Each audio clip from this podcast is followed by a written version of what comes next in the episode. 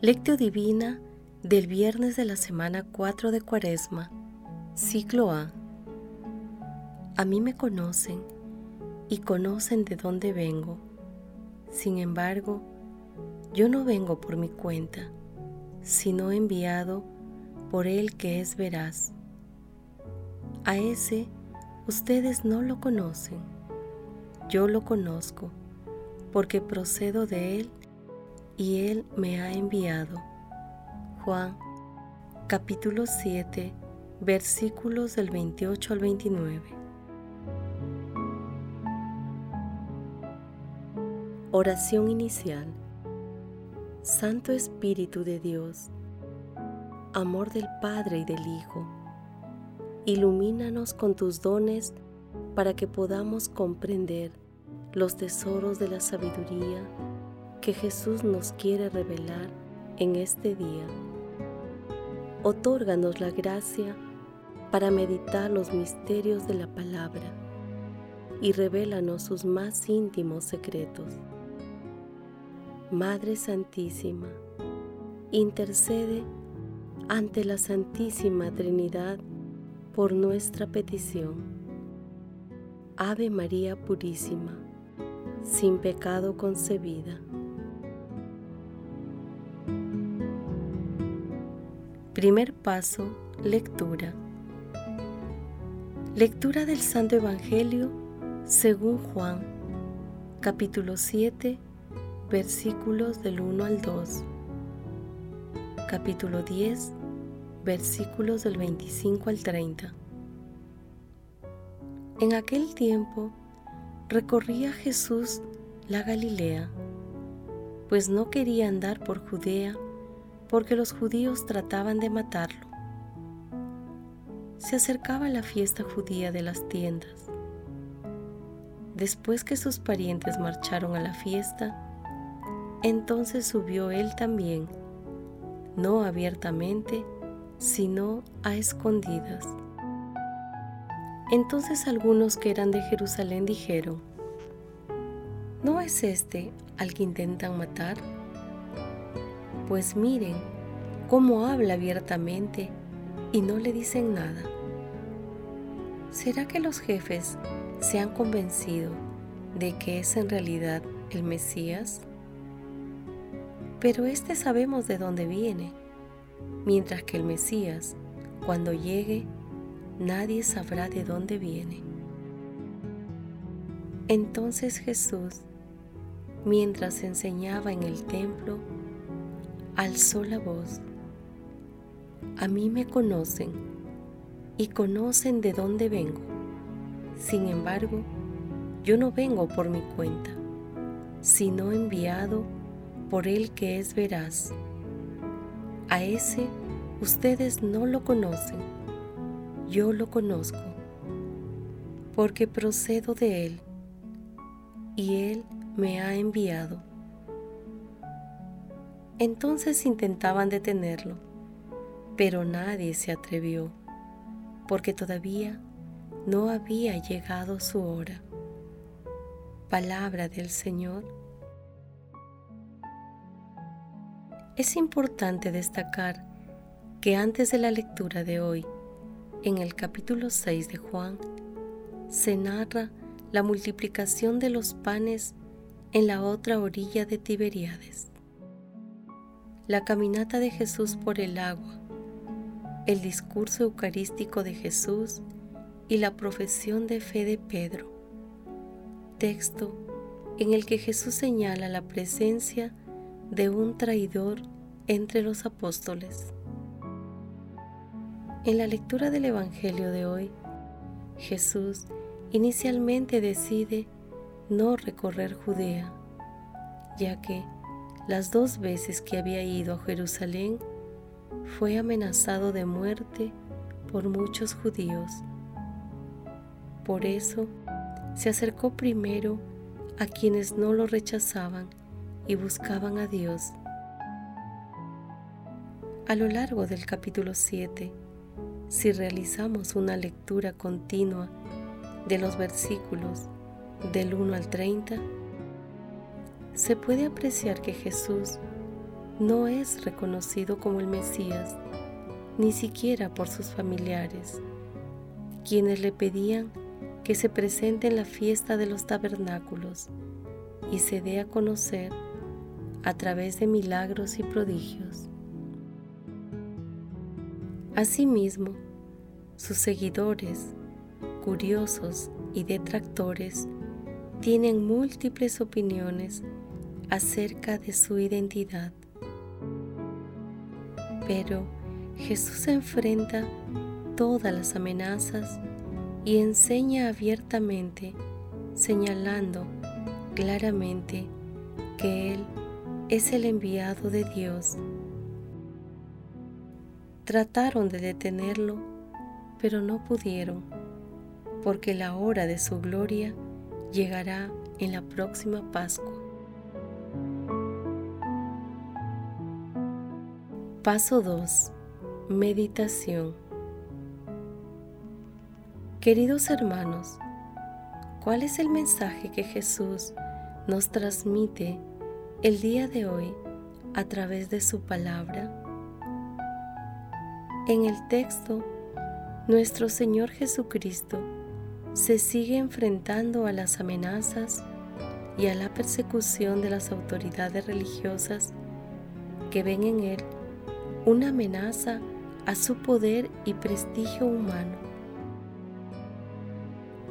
En la actualidad, ¿cuántas personas en el mundo enfrentan múltiples peligros a causa de sus convicciones cristianas, incluso de muerte? Y muchas de ellas permanecen firmes a las enseñanzas del Maestro en este momento, repasemos nuestras vivencias.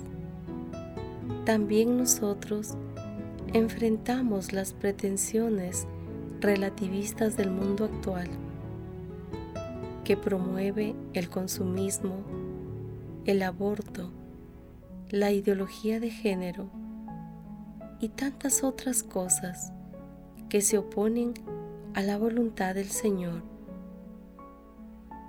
Por ello, conviene preguntarnos,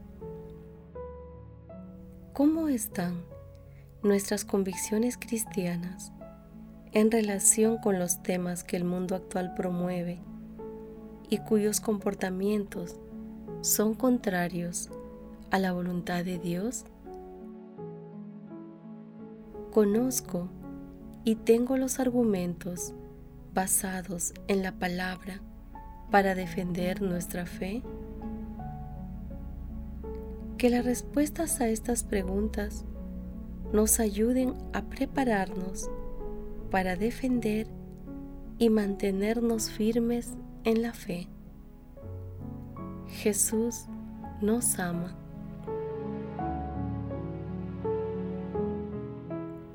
Paso 3. Oración. En estos momentos difíciles para la humanidad, oremos con el Papa Francisco. Oh María, tú resplandeces siempre en nuestro camino como signo de salvación y de esperanza. Nosotros nos confiamos a ti, salud de los enfermos, que junto a la cruz te asociaste al dolor de Jesús, manteniendo firme tu fe. Tú, salvación de todos los pueblos, sabes lo que necesitamos y estamos seguros de que proveerás para que, como en Caná de Galilea, pueda volver la alegría y la fiesta después de este momento de prueba. Ayúdanos, Madre del Divino Amor, a conformarnos a la voluntad del Padre y a hacer lo que nos diga Jesús, que ha tomado sobre sí nuestros sufrimientos y ha cargado con nuestros dolores para llevarnos a través de la cruz a la alegría de la resurrección. Bajo tu amparo nos acogemos, Santa Madre de Dios. No deseche las oraciones que te dirigimos en nuestras necesidades. Antes bien, líbranos de todo peligro. Oh Virgen gloriosa y bendita. Amén. Amado Jesús, tú que, siendo Dios, soportaste la incomprensión y rechazo de la gente mientras cumplías la misión que Dios Padre te encomendó, fortalécenos con tu Espíritu Santo para no caer en la tentación de abandonar nuestras convicciones y acciones según tus enseñanzas. Amado Jesús, que jamás cedamos ante el relativismo moral del mundo actual, ni ante cualquier pretensión del enemigo de la verdad. Amado Jesús, tú que eres el autor de la vida eterna, acuérdate de los difuntos y dales parte en tu gloriosa resurrección. Otorga también la protección a los agonizantes para que lleguen a tu reino. Madre Santísima, Madre de la Divina Gracia, Reina de los ángeles, consuelo de los afligidos, intercede ante la Santísima Trinidad por nuestras peticiones. Amén.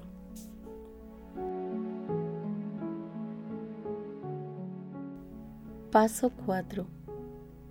Contemplación y acción. Contemplemos al Rey de Reyes, al Señor de los Señores, con parte del Salmo 50. Crea en mí, oh Dios, un corazón puro. Renuévame por dentro con espíritu firme.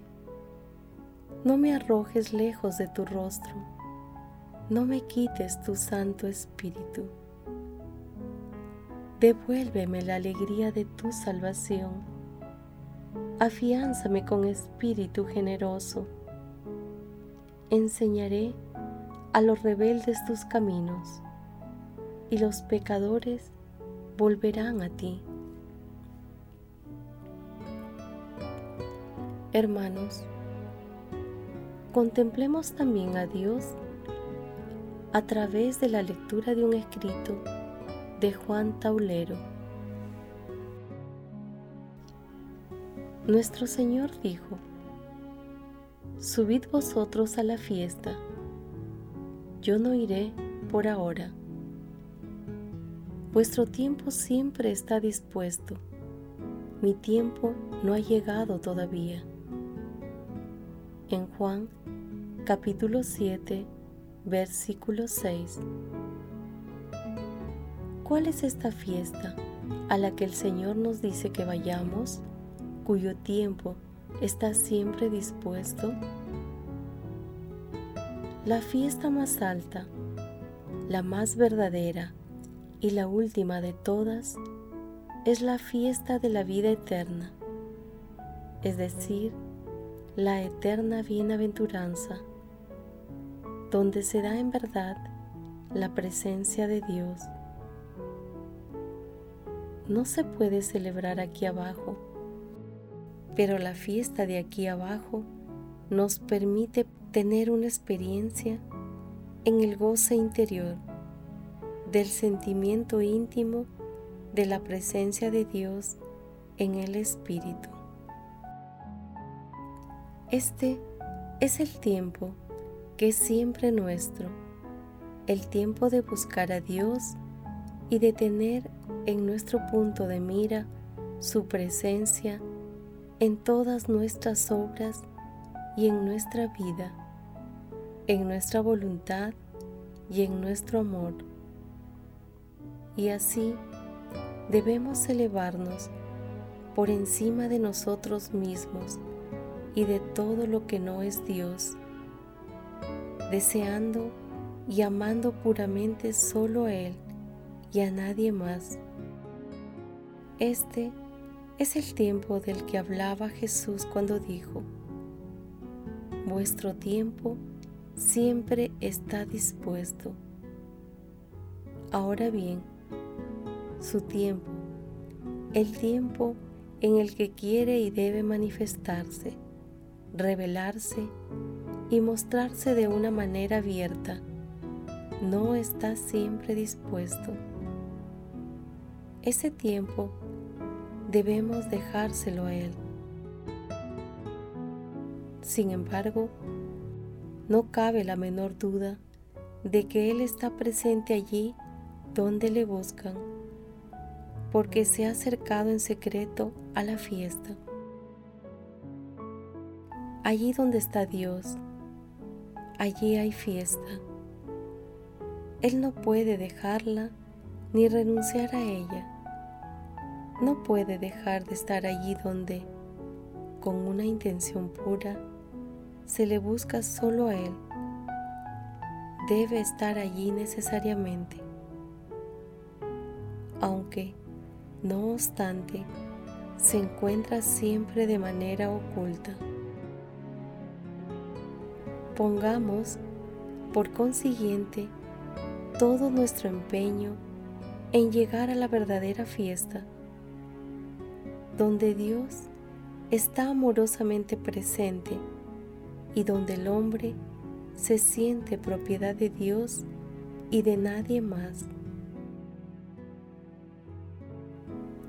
En este día, deseamos asumir un compromiso mayor de defensa de nuestras convicciones cristianas, fortaleciendo los argumentos para defender nuestra fe, especialmente en aquellos temas en los que el mundo promueve conductas contrarias a las enseñanzas de nuestro Señor Jesucristo.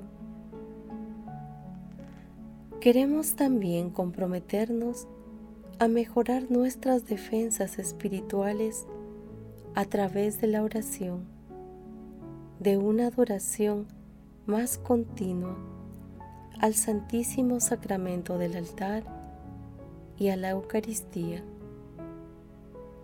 Nos comprometemos el día de hoy a realizar obras de misericordia en favor de aquellos hermanos que más están siendo golpeados por el virus que está atacando a la humanidad. Glorifiquemos a Dios con nuestras vidas.